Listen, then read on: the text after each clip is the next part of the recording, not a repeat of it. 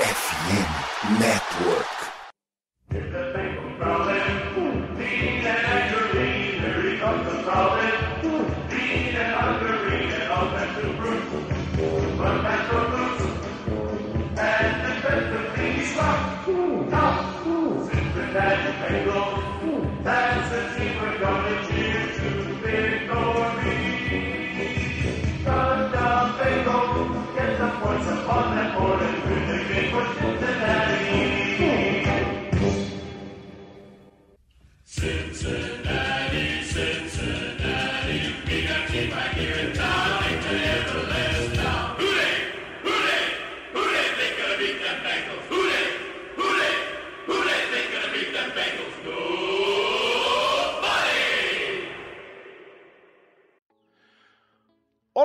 Seja muito bem-vindo ao podcast Day BR, a casa do torcedor do Cincinnati Bengals no Brasil. Hoje, episódio número 37, vamos repercutir a vitória, a primeira vitória da equipe na temporada, a vitória que ocorreu sobre o New York Jets no último final de semana, no último domingo, no MetLife Stadium. E também já iremos dar uma olhada no que pode acontecer, fazer uma pequena previsão do que ocorre, do jogo que ocorre na quinta-feira no Paycor Bengals Stadium, é, onde o Cincinnati Bengals vai ser o White Bengal contra o Miami Dolphins. Aqui ao meu lado tenho Conrad Aleixo. Tudo bom, Conrad? Tudo tranquilo, até que enfim uma, uma vitória tranquila aí para acalmar um pouco os ânimos do torcedor. Né? Deu até para colocar o segundo tempo, dar aquela piscadela ali no, no Red Zone, né? Eu é, confesso que eu fiz isso, depois eu falei, vou assistir só só os melhores, só o que eu preciso para para entender melhor o que aconteceu, mas depois ali do começo do terceiro quarto eu já falei, esse jogo já era. É, geralmente eu, aqui em casa eu coloco o jogo da, do Bengals na TV e o, e o Red Zone no notebook e esse deu para inverter no segundo tempo, né? Deixar Exato. o jogo do Bengals só no notebook e aproveitar um pouco mais o Red Zone. Mais uma vez, hoje contaremos com a ausência de Lucas Ferreira. Ele está passando aí por uma questão física é, e saúde, saúde né? É, desejamos uma pronta recuperação ao nosso queridíssimo Lucas Saints, o, o nosso verificado, o estrelinha do podcast. É, logo ele estará de volta aqui, trazendo toda a malemolência carioca para falar sobre os nossos tigrinhos. E vamos é, aos já recados tradicionais. Caso você queira entrar em contato com a gente, entre nas redes sociais, arroba tanto no Twitter quanto no Instagram. Eu sou arroba Slash. Ah, esqueci de me apresentar, sou Ricardo Bossi, você já deve conhecer. Sou arroba Slash no Twitter, Conrad é o Conrad Underline Aleixo. E tem também. Uh, a gente tem postado bastante coisa. Tem o pessoal ali da torcida organizada, que, que agora está movimentando. O Rafael Beliziário tá, tomou a frente ali do perfil é, da Benganabis, a Toba. Então tá tendo bastante movimentação. É, caso vocês queiram participar do grupo de WhatsApp, é, manda mensagem pra gente, a gente passa o link. Pessoal, eu semana passada até falei o número, falei, estimei para baixo. Estamos com 80 membros ali já no, no grupo de WhatsApp, então com certeza o pessoal tá falando muito, tá cobrando a gente de quando vai gravar o podcast, se vai ter participação da Toba, se tem cobranças mil, hoje não vai ter participação nenhuma, só eu e Conrad, como nos velhos tempos, como, no, como era no princípio, não é mesmo, Conrad? Como era nos primórdios, né? E essa semana já vieram, acho que, três pessoas no, nas redes sociais perguntar do grupo do WhatsApp, então tá começando a movimentar ainda mais, né? Assim, o pessoal lá é muito muito receptivo, assim, eu, eu gosto bastante. Sempre dou uma passadinha lá, mando um abraço pro pessoal. O Fabinho, que semana passada é, teve a participação, então a gente quer estimular mais essa interação entre o pessoal do grupo do WhatsApp e o podcast. Então a gente fica muito agradecido aí da força que o pessoal dá pra gente. É, e também a gente tem aí alguns recados, né? Fambonanet, nosso parceiro, nossa plataforma de podcasts. É, a gente toda semana fala, né? Eles acabam auxiliando a gente. Você quer acessar um podcast dos outros times, seja de NHL, seja de, de MLB, do, da NBA, tem na Fambonanet. Mesmo na NFL, a gente tem aí muitas franquias. O Miami Dolphins não está no Fambonanet, oh, mas tudo bem, eles saíram recentemente, se eu não me engano, e agora o Miami Dolphins é uma das franquias que tem o podcast tem ligação com a com a matriz, né, com a franquia mesmo. É, parabéns para o pessoal lá, eu, não, eu acho que é Finscast.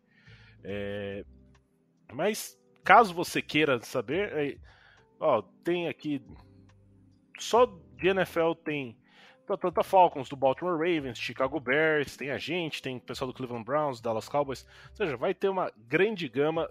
E se mesmo se você quiser passar para algum amigo que acompanha já, ou alguma outra franquia, também a gente recomenda o Fambonanet, que é nosso parceiro nas plata na plataforma e tudo mais. Então a gente agradece aí o Fambonanet pela ajuda. E também temos que falar dos nossos amigos da MW Lab Digital. Eles automatizam todo o marketing digital da sua empresa e acredite, ela cria uma máquina de vendas para você. A especialidade deles é trazer clientes qualificados todos os dias. Os caras são parceiros certificados da RD Station, que é a maior ferramenta de automação de marketing da América Latina. E se tem RD, a gente sabe que tem resultado. A M a sua empresa com MW Lab é como ter um Joe Burrow. É um comandante ali para você. Olha o que, quais são os problemas que a gente tem? Isso, isso, isso. Vai minimizar os problemas e chegar no ponto futuro, no seu objetivo, assim como o Joe Burrow passa tranquilamente para touchdowns para todo o campo. Na MW, o cliente tem todo o suporte técnico no desenvolvimento ponta a ponta do seu projeto eles te ajudam na apresentação do seu site até o inbound marketing. Na descrição do episódio tem o link dos caras para quem quiser ver mais. Um verdadeiro mar de oportunidades na MW Lab, parceiro platino da RD Station, a maior ferramenta disponível do mercado. Quer vender como gente grande? Vem para a MW Lab. E agora vamos para o nosso primeiro assunto, né? A nossa primeira vitória. Cincinnati Bengals batendo na cara do, do New York Jets.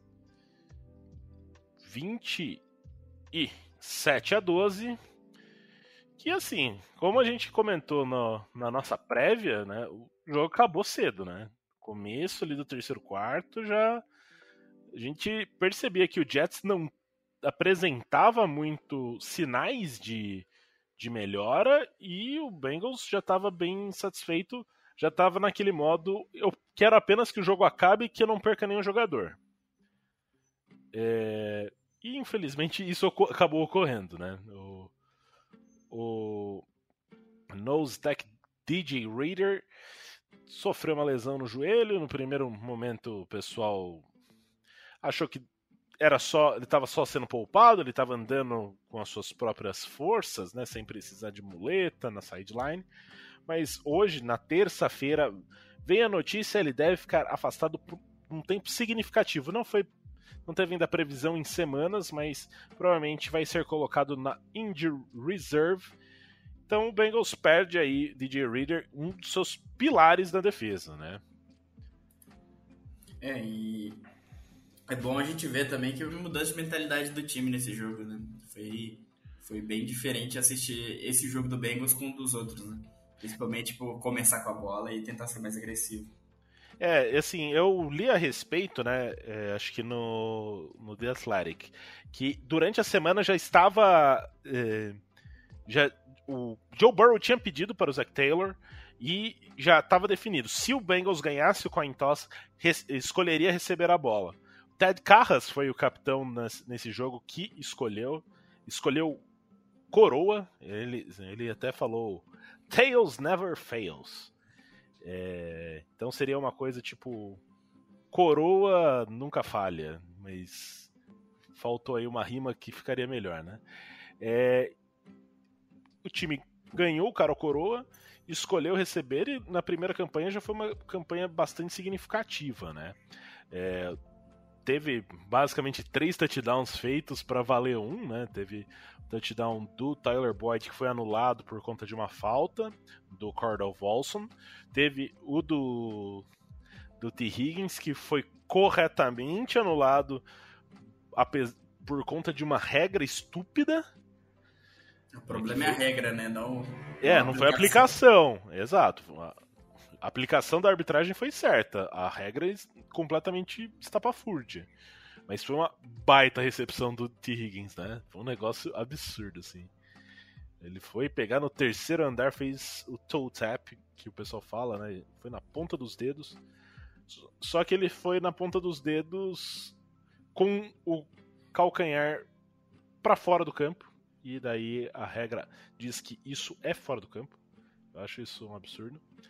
E daí depois Joe Burrow encontrou Samaje Perrine num touchdown que ele segurou bastante a bola, ele estendeu a jogada, mas é aquela jogada que ele estende e você fica feliz de ver, né? Ele, ele conseguiu manter a jogada viva por um bom tempo e conseguiu encontrar o Samaje Perrine depois de um se mexer para o lado esquerdo, né, sair do pocket e fazer um lançamento que tem um certo grau de dificuldade porque está se movendo pelo lado pro lado esquerdo, sendo um, um quarterback destro, né? Então sempre é um pouco mais difícil fazer esse lançamento sem o pé de apoio.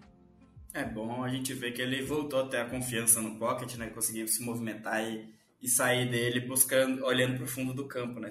Sabendo onde, só sentindo onde estão os jogadores adversários. Né?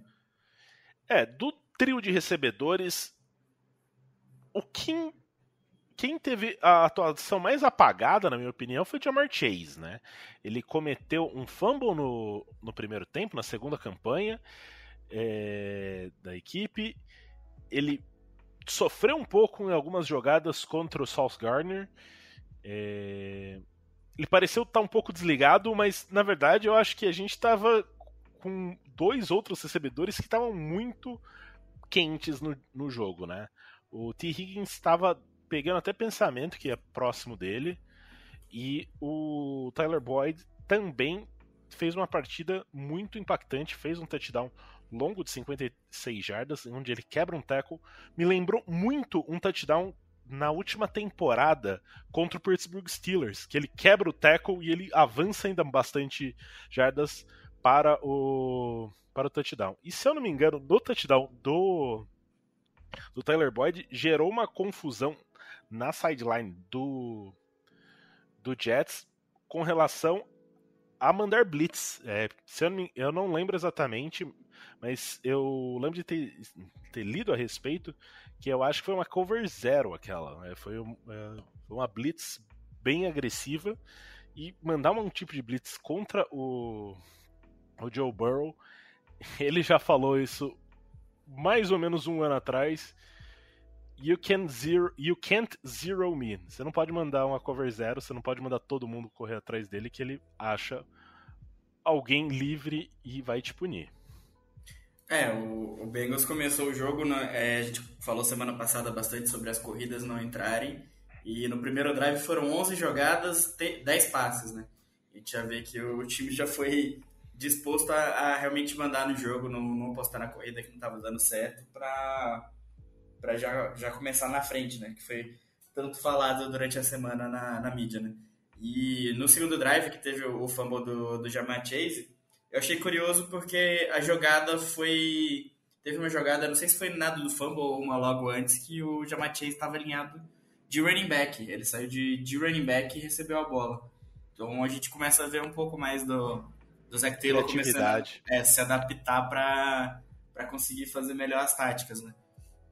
Mas é, do, dos wide receivers, o, eu acho que o Chase nem foi tão apagado assim por estar tá jogando mal. É, eu acho que os times estão muito preocupados com ele. Eu acho que no, no jogo contra o Cowboys teve até uma jogada que ficou meio que icônica, que tinha dois caras nem olhando pro Burrow, só olhando pro, pro Chase. E o Jets tentou fazer um pouco isso, tentou dobrar um pouco mais o, até o Boyd mesmo na, no, na entrevista depois do jogo falou: ah, esse jogo provou que você não, não pode dobrar contra um wide receiver no, no Bengals, né? Porque tem o Boyd ali sobrando, tem o T. Higgins sobrando e qualquer um ele vai fazer estrago no seu time. É, uma jogada que acabou não dando certo, mas também me chamou a atenção é, pela criatividade. Acabou não dando certo, mas foi muito próximo. É, foi no primeiro drive, se eu não me engano. Que foi um. O Burrow, ele, ele dá o snap, ele né, tem o snap, ele dá um toss pro lado direito para o, o Joe Mixon, que volta um, faz um passe para trás pro pro Joe Burrow, já aberto na esquerda, e ele tenta conectar com o Jamar Chase. Acabou não dando certo, o... a bola passa muito próximo do Jamar Chase, mas ele não consegue fazer a recepção. Mas mostra que o time tá empenhado ali, tá querendo surpreender, tá querendo fugir um pouco do padrão, né? Então a gente consegue ver é, nessa. É, se comparado com as duas primeiras semanas, a gente já consegue ver um, um personnel, né, uma formação é, um pouco mais diferenciada. Uh, normalmente o time usa um, um né? Um Tyrant e um. E um. Running back. running back. Nessa semana a gente conseguiu ver algumas formações um pouco mais pesadas, tendo dois Tyrants. É, e, e até a gente, a gente teve essa, esse comentário no grupo de, do WhatsApp é, a respeito de, às vezes, até trazer um bloqueador extra, trazer um sexto linha ofensiva para algumas jogadas. Então o time trouxe essa, essas diferenças, teve mais play action, teve mais passes é, feitos a partir de, uma jogada under center, o que deixou a gente com a pulga atrás na orelha uh, desse, dessa, desse jogo foi a partida de John Mixon, né? É, a gente tem o time correndo para. Peraí. Joe Mixon. 12 tentativas e 24 jardas.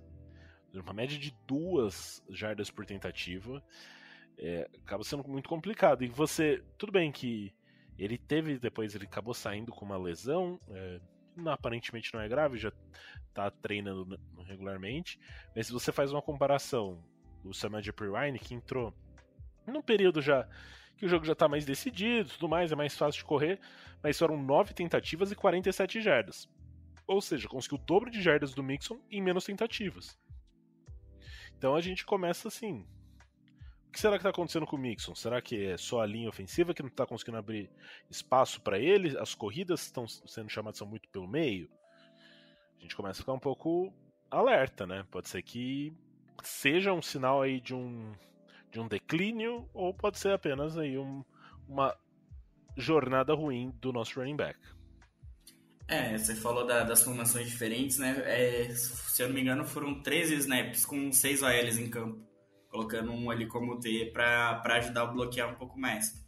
É, e a questão do, do jogo corrido do Mixon, é, por mais que tem muita gente falando que ele tá correndo mal, tá, tá, tá indo mal, e o Perrine foi foi um pouquinho mais proveitoso. É, além da questão do jogo, ainda tem a questão do, da, da chamada de jogada, né? Porque o Bengals ainda está correndo em situações que é muito óbvio que vai correr. As chamadas, a formação, tá tudo sendo muito óbvio. Desses 13 snaps que foram com um AL a mais, provavelmente a maioria ali foi corrida, então as defesas já estão preparadas para quando o Mixon está em campo, tá tá preparadas para defender a corrida, né? principalmente quando o Burrow está andecente, por mais que a gente tenha visto alguns passes é, do Burrow saindo de andecente nesse jogo, as defesas estão bem mais preparadas. Né? E quando o Perrine entra em campo, as defesas não estão esperando corrida, porque quando ele entra em campo é para bloquear ou é para receber passe, né? Então, quando ele corre, acaba sendo um pouco mais surpresa e acaba pegando um pouco a, a defesa desprevenida. E, além disso, é, eu gostei que eu vi algumas corridas, por mais que não tenha dado certo, o Bengals tentando correr um pouco em shotgun para tirar um pouco desse peso de que tá em shotgun vai ser o Burrow passando. Deixar a defesa isso, um pouco mais é, honesta, né? É, isso é bom a longo prazo também. E, e a questão do, do undercenter também parou de só correr undercenter também. Então é bom pro longo prazo aí, até pro Mixon e pro jogo corrido como um todo. É, para não dizer que eu só falei mal do John Mixon, É, também uma coisa que, é, que eu, me chama atenção, né? Ele foi o segundo com mais targets na equipe. Ele, tem, ele teve sete jogadas é, na dire...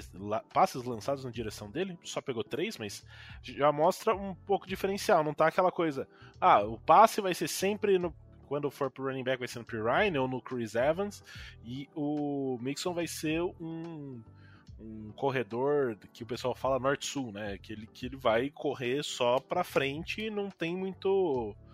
Não tem muita variação. Não, ele tá recebendo passes, ou pelo menos o Burrow tem olhado e tem passado na direção dele, muitas vezes acaba não entrando o passe, mas a gente começa a ver que ali o time não tá tão estático assim quanto a gente achou.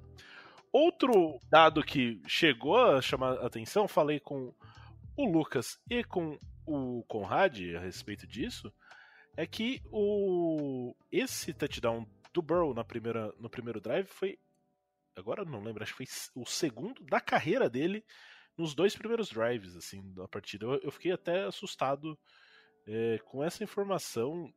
Eu falei assim, nossa, que informação bizarra. Eu peguei isso no, no The Athletic.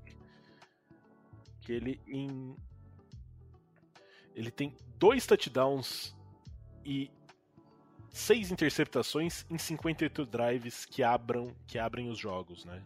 É, então, não é só no primeiro, é nos dois primeiros drives. É nos dois primeiros, né? Exato. Mas assim, ainda assim é um negócio que você fala, dois touchdowns em 58 drives. Daí você fala, seis interceptações. Né? Considerando que o Joe Burrow é um quarterback destaque basicamente na liga, a gente vê muitas vezes o time tentando estabelecer o jogo corrido logo no começo, mas ainda assim é um número que chega a assustar. É, até comentei lá na hora que é, até procurei, mas não consegui achar. É, e quantos desses drives tinham virado TDs corridos, né? Tanto do, do Burrow quanto do, do Mixon, mas eu não consegui achar, porque acabava que chegava ali perto da, da goal line, o Zach Taylor ia pra corrida, né? Principalmente ano passado. Então, é, não sei quanto realmente o time deixa de pontuar ou, ou só o Burrow que deixa de pontuar né, nesses drives. Assim, exatamente. É, o, outra coisa que tem que ser dita, né, é... A defesa vinha jogando bem, por mais que eu tenha dado uma cornetada forte no último podcast. Até recebi elogios pela, pela cornetada na defesa. É... Mas, na verdade, é que assim, tava, a dificuldade era finalizar a jogada, né? Eles estavam atuando bem, mas precisava. Eu reclamava da no time não ter conseguido sacks, não ter forçado tantos turnovers. Você chega nessa semana e o pessoal tava inspirado, né? Foram aí três sacks, não, é, três sacks, duas interceptações. É... Teve os fumbles também. Exato, teve fumble, três, não, quatro sacks, né? Teve dois sacks e meio do Hendrickson, um do Ken Sample e meio do BJ Hill. É, então, sim, você vê quatro sacks, você vê o time forçando dois fumbles, recuperando o fumble, interceptando. Então é uma coisa assim, o time. Ok, era contra Joe Flacco, basicamente um terceiro quarterback reserva seguido. Por mais que o o Trubisky não seja ainda a tendência que ele se torne reserva no Steelers. É... Mas a gente já vê um, uma melhora e inclusive isso fez, né, a pressão da defesa acaba sendo uma da, um dos fatores que joga a defesa, a linha ofensiva do Jets lá para baixo, né? Foi uma partida bem abaixo da equipe do Jets e a defesa do Bengals conseguiu mostrar muito a sua força, conseguiu impor a força na trincheira e até dos dois lados, porque na linha ofensiva cedeu apenas dois sacks, por mais que tenha cedido muitos quarterback hits. Mas isso também passa um pouco pelo Joe Burrow e o estilo dele de segurar um pouco mais a bola. Então às vezes ele vai soltar a bola um pouco depois do que é esperado e ele vai acabar tomando uma pancada, mas a bola já saiu, então não vai ser sack. É, até no TD do Chase, que foi uma falha de comunicação lá, era uma blitz, ele tomou uma baita uma pancada para poder conseguir fazer o lançamento, né? Então você vê que é um pouco mais do, do estilo do Burrow. E na defesa a gente falou bastante da criatividade do, da, das formações do ataque essa semana, e na defesa a defesa continuou mais criativa ainda, né? A gente já falava isso da defesa nas últimas semanas, e dessa vez foi, foi mais ainda. É, a gente estava sem o, o segundo linebacker, qual que é o nome? O Jermaine Pratt. Isso, a gente estava sem o Jermaine Pratt esperava que a gente ia ver bastante do Akin David Gator. Só que isso não foi o que aconteceu. É, o Anarumo acabou não colocando ele tanto em campo, colocou acho que mais ou menos ali perto da metade dos snaps, e não colocou outro linebacker em campo. Isso que me deixou bastante surpreso, porque a gente jogou bastante tempo com um linebacker, com, com cinco DBs, às vezes com cinco DLs também. E isso eu acho que confundiu bastante a cabeça do Salé ali, de quem estava chamando a jogada no Jets, né?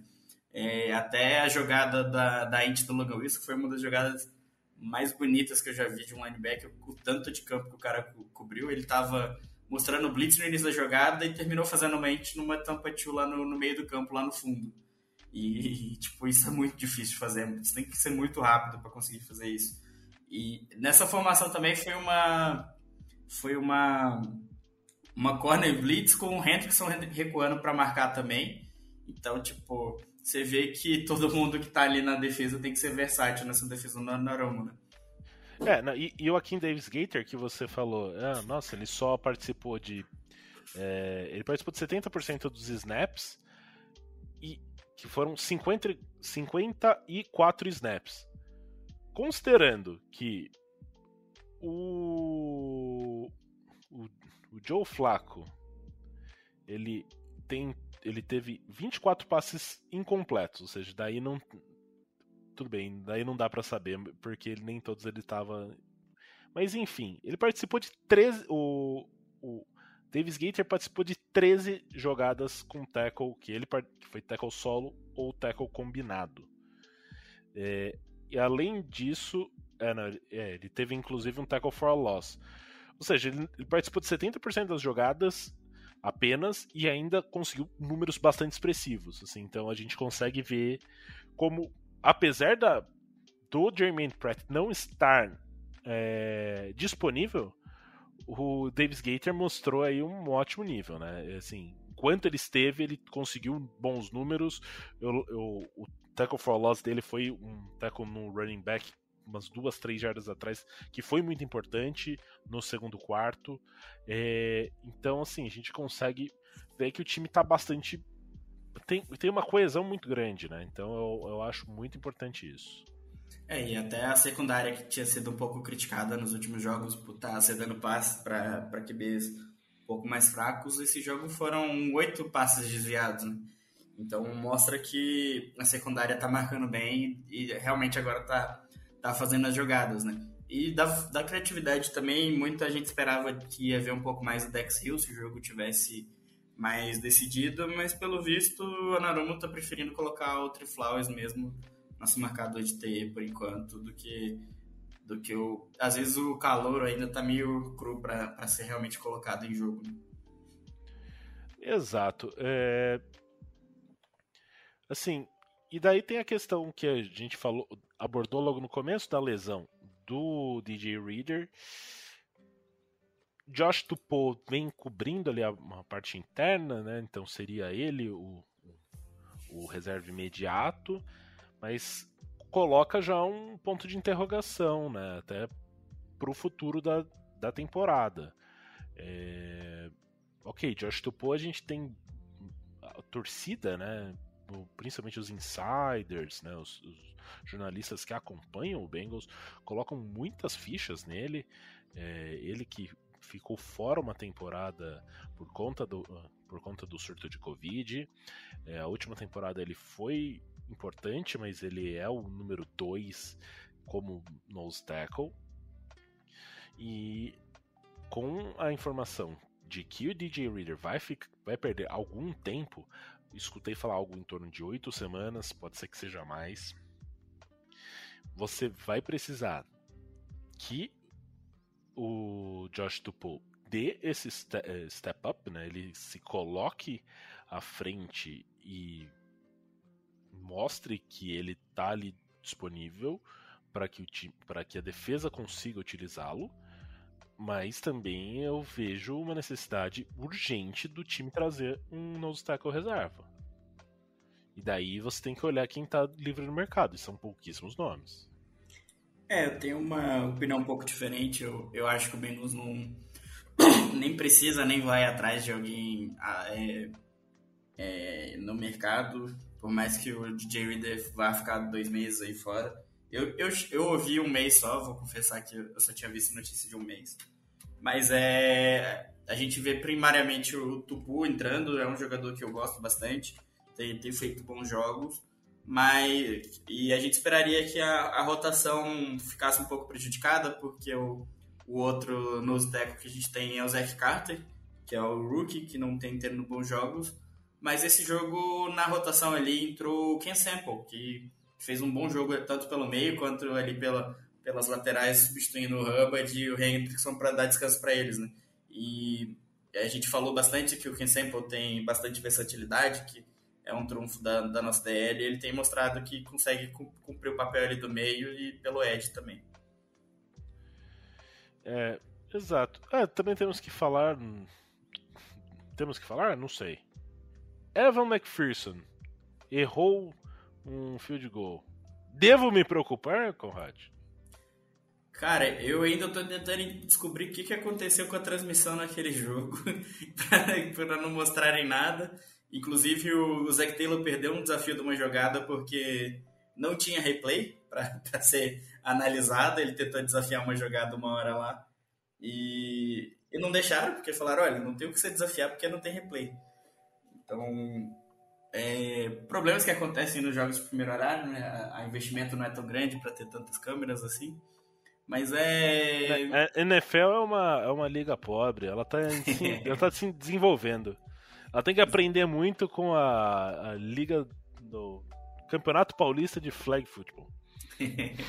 Exatamente. Mas é, do, do McPherson eu não, não vi o que realmente aconteceu, se, se foi um desvio, se foi erro dele, se foi erro do, da bola ali durante o snap ou, na, ou para colocarem para ele chutar. Eu realmente não sei o que aconteceu ali naquele chute, que foi muito estranho. É, tem mais algum ponto que você queira levantar a respeito da, da partida? A gente falou da OL, falou dos receivers, Joe Mixon e Samaje Perrine. Joe Burrow mostrando aí uma resiliência, voltando bem, né? Depois de duas partidas um pouco abaixo. E a defesa?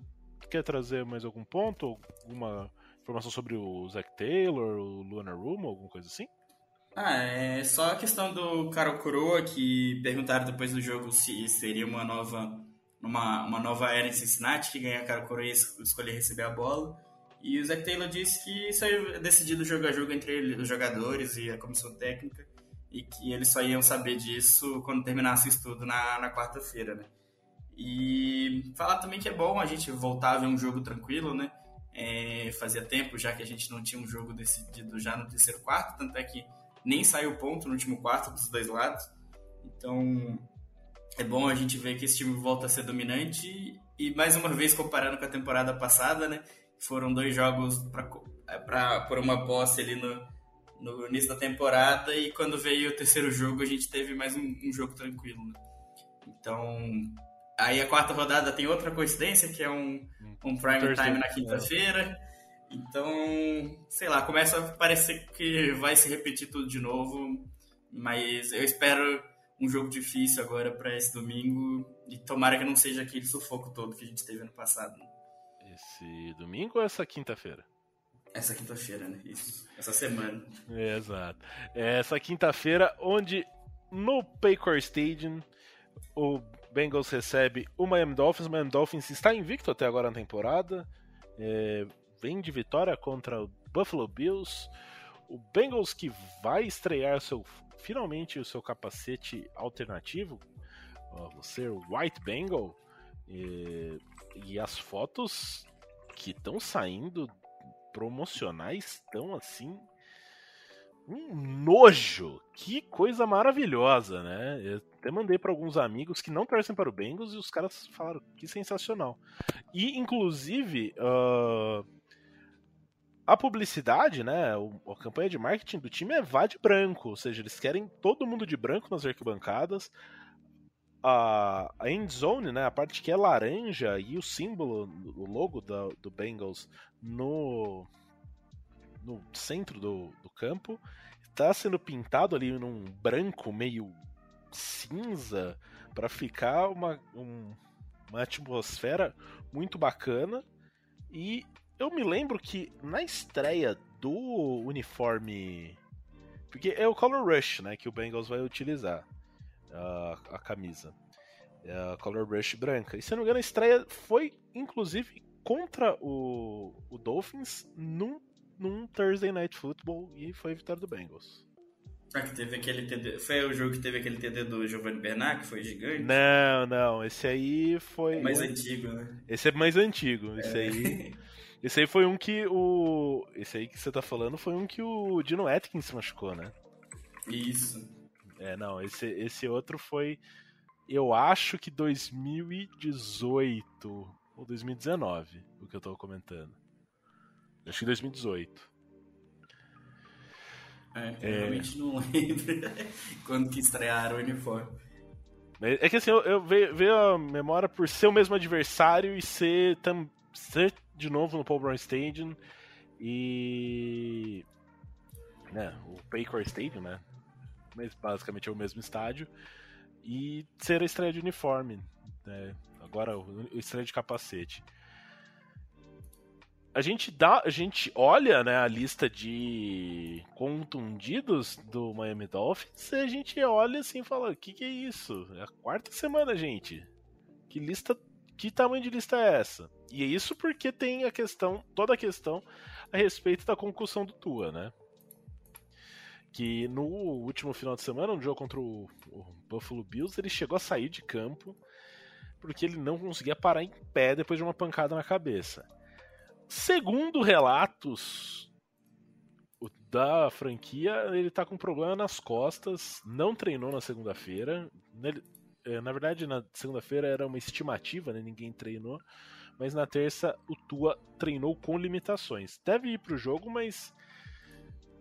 Olha, dona NFL, você tem que ficar de olho nisso aí, hein? Esses médicos independentes não sei se estão tão independentes assim. É, eu procurei aqui, a estreia do, do Color Rush foi da semana 4 de 2016, ah. contra o Dolphins em casa também.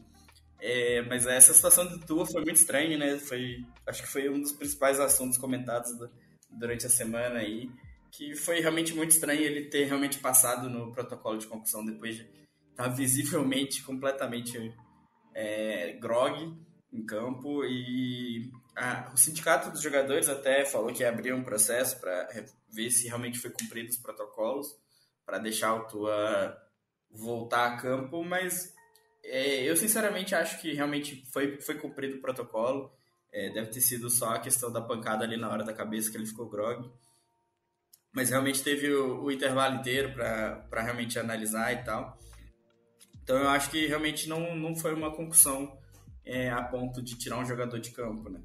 E porque concussão acaba que a gente vê quase toda jogada lá na NFL, né? Ah, o que importa realmente é, é o grau, né? Que para realmente falar que foi uma concussão. E, mas realmente está estranho, tipo, é, colocarem no, no, no relatório das lesões que ele machucou as costas e o pé, né? Então tá, tá estranho colocarem ele como limitado por causa disso. E, e, e não por causa da pancada na cabeça, né? É, outro jogador que chama atenção por estar na lista de, de não participantes né, do, do treinamento do Miami Dolphins é o Terron Armstead. Era um dos principais nomes ali, a torcida do Bengals desejava muito a chegada desse jogador, que era do, do, New, do New Orleans Saints, o left tackle do Miami Dolphins não treino. É, na segunda-feira não teve treino, mas ele não, está, não estaria, né? O Miami Dolphins colocou como ele não participante. E na terça-feira também como não participante.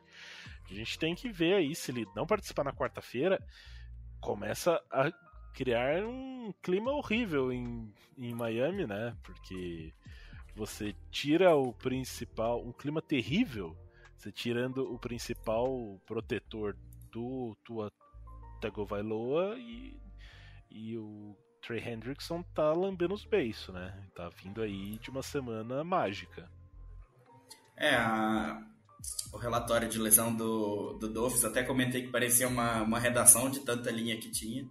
Mas é, acredito que a maioria dos jogadores ali vão, vão ir pro jogo. A maioria tá como treino parcial ali, limitado, então acaba aquela, aquela dozinha que tá incomodando, o jogador dá uma segurada, mas acaba indo pro jogo, né?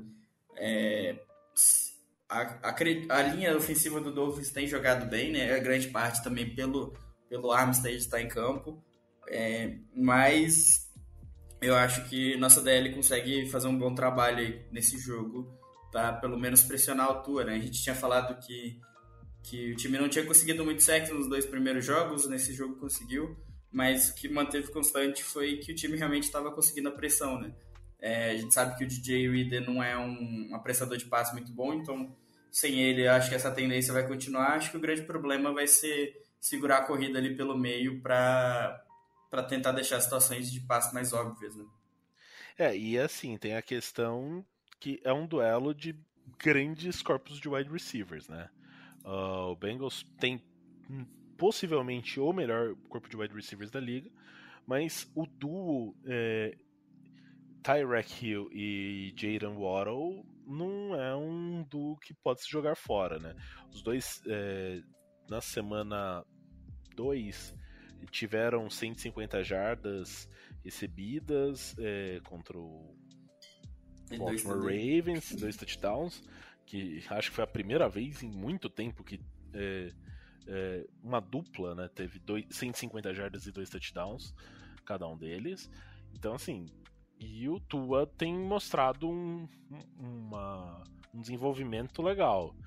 Eles, o jogo contra o, o Buffalo Bills deu um, fez um statement, né? A defesa do, do Dolphins fez ali uma declaração, né? Foi um, um uma mostra do que eles são capazes, afinal, eles estavam enfrentando um ataque que é extremamente produtivo, né?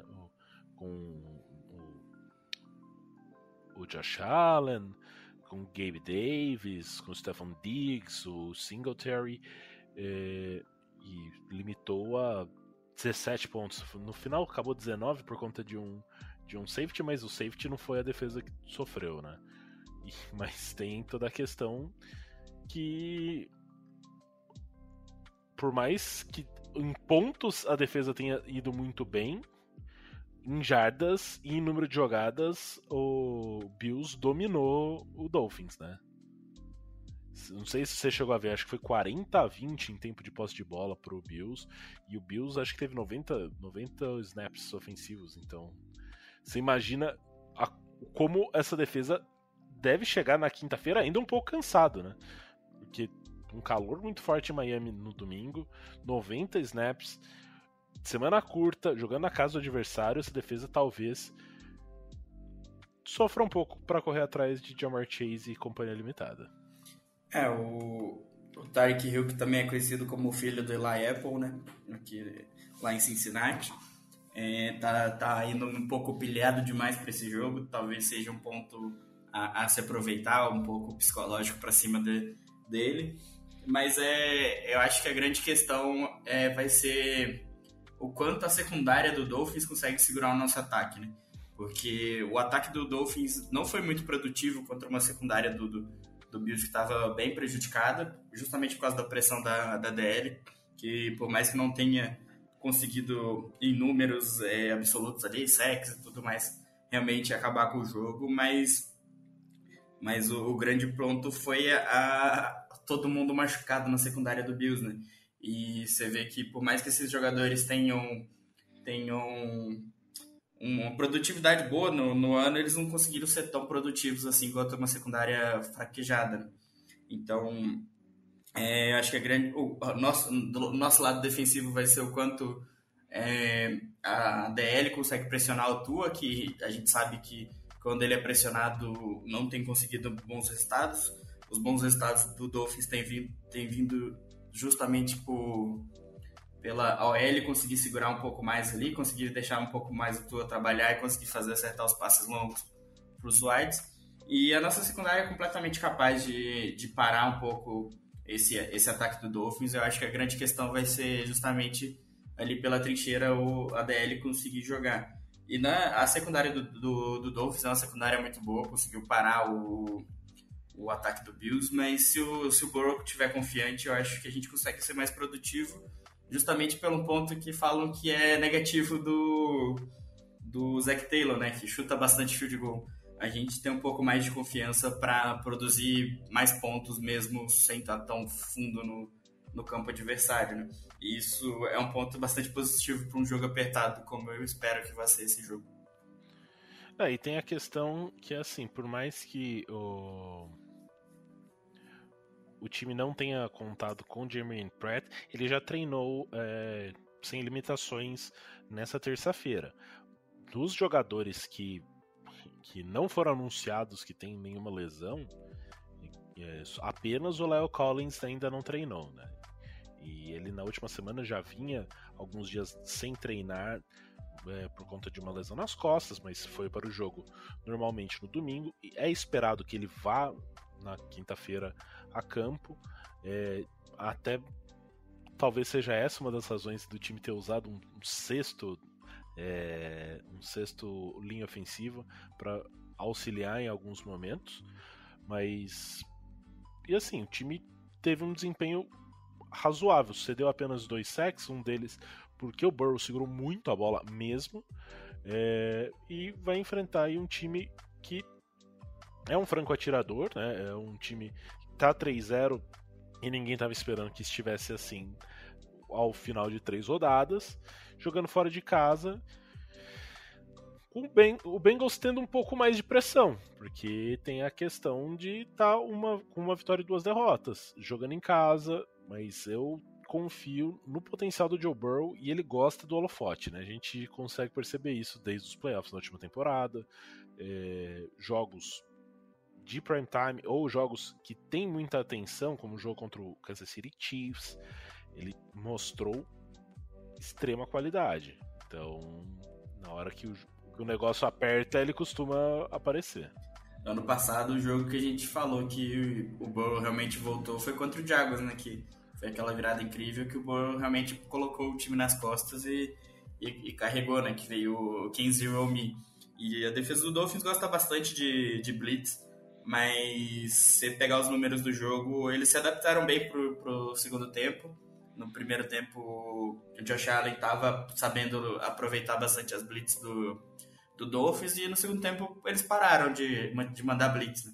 E realmente aí foi que que pararam o ataque do, do Bills, realmente pararam a, todo o potencial do, do Bills, né? Então, acho que a gente pode esperar um pouco mais aí de cover true, menos blitz nesse, nesse jogo. Então, talvez a OL consegue segurar um pouco mais sem, sem essas blitz. Né? É, e tem que ver se o Joe Mixon ou e as chamadas para o Joe Mixon serão melhores, né? É, uma coisa que a gente espera, até mesmo pela pelo reforço na linha ofensiva, a gente esperava um desempenho bem melhor do John Mixon do que ele vem apresentando, pelo menos em números. A tendência é que em algum momento isso vai encaixar. Eu tenho fé nisso. E pode ser, pô, se encaixar num prime time ali e ficar bem mais tranquilinho. Uh, o time conseguindo correr alivia a questão pro Joe Burrow. A defesa tem que ficar mais próxima do box, né? Para ficar preocupada com a corrida e o Joe Burrow consegue explorar ainda mais uns matchups. Como a gente já disse, é muito difícil você dobrar contra o Bengals porque você tem três recebedores muito aptos. Então, é, você conseguindo estabelecer um jogo corrido é, e tendo o Hayden Hurst, que é um Tyrant que tem uma habilidade para fazer recepções, a gente já viu na primeira semana, principalmente. É, a gente consegue ver um potencial bom para essa partida nessa próxima é, quinta-feira. No, no, início da temporada a gente falava bastante que ia demorar um pouco para OL entrosar na questão de proteger o passe, mas é como o estilo do Mix é um estilo de, de corrida um pouco mais paciente, de ler os buracos para realmente explodir. É, isso também demanda um pouco de, de entrosamento, né? Então, com, com o passar do tempo aí, a gente espera que e o Mixon conseguindo ficar saudável também, né? Sentir alguma coisa. Eu imagino que como o jogo já estava decidido, eles realmente decidiram descansar o Mixon. Mas se ele ficar saudável aí com o tempo, vai pegando entrosamento com essa OL que é basicamente nova também. Então demanda um pouco de tempo para essas corridas encaixarem aí no, nos conceitos que a gente já costumava chamar. Né? É, de forma geral, acho que é isso. Tem mais algum detalhe que você queira chamar atenção para esse duelo da próxima quinta-feira? Ah, acho que a gente já falou do capacete, né? Que é, acho que é o principal desse jogo. Mas é também, ah, se eu não me engano, vão mostrar os indicados pro Ring of Ring Honor. Of é, então é, vai ser um pouco mais de celebração também, vai ter um pouco mais de, de clima festivo e a gente espera que o jogo não vai estragar isso, né? É, e também tem a questão, assim, né? A gente sempre ressalta para o nosso ouvinte transmissão na ESPN 2, a partir das 9, 9 e 15, provavelmente vai ter alguma aberturinha ali. É... E, assim, aquele, aquele jogo que a gente assiste e já fica de olho no Twitter, porque como vai ter essas celebrações, nem sempre isso passa na televisão, mas eu acho que o Bengals, principalmente com a Elizabeth Blackburn, né, que, que tomou as rédeas basicamente da franquia e tem tentado modernizar, vai querer fazer uma festa muito bonita.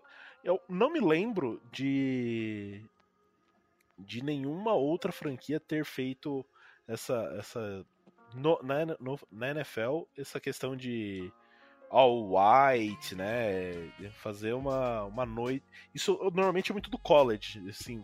Todo mundo vai de branco e tudo mais para é, engajar mais. Eu acho que vai ser um, um negócio que visualmente vai ser muito bacana e como o Conrad disse, a gente espera que o time dentro de campo corresponda à festa que a torcida vai estar fazendo né, nas arquibancadas. É, essa questão de toda a mídia extra-campo, além do uniforme, geralmente a gente não vê na NFL, né? A gente vê, no máximo, uma mídia bem feita para divulgar o uniforme, não um engajamento completo, né? Sim.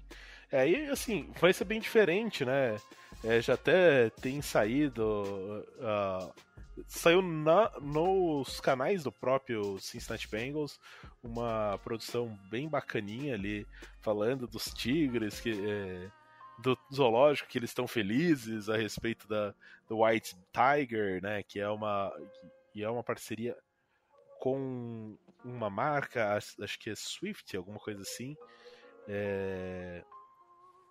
Então tem já feito todo um trabalho de marketing nesse White Bengal é...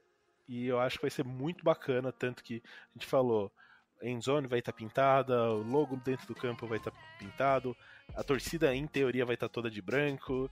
É... Capacete branco, o uniforme inteiro branco vai ser uma coisa maravilhosa. Eu já estou arrepiado aqui na minha casa. É, até agradecer o Bengals de só ter pintado o logo de branco. Os gringos estavam querendo bastante que voltar, fizessem aquele lip, lip tag é, todo branco lá no meio do campo. Eu não, particularmente eu não gosto muito. Então agradeço o Bengals só ter pintado o logo de branco, né? a cornetada até em logo antigo, que isso, hein? É, então é isso, a gente agradece a, a audiência de todos, a gente manda aí recado para todos, um abraço, uh, o Rafael, o Fabinho, o Luke, que é do, da equipe do Golim Esportes também tem falado bastante no grupo. É, melhoras para o Lucas né, na, nas questões de saúde. Logo você estará aqui passando raiva com o Zack Taylor e seus Blue Caps. É... E é isso. Eu só posso olhar para isso e dizer Who Day, mas dessa semana o Who Day é branquinho, tá? Who day? Who day? Who day?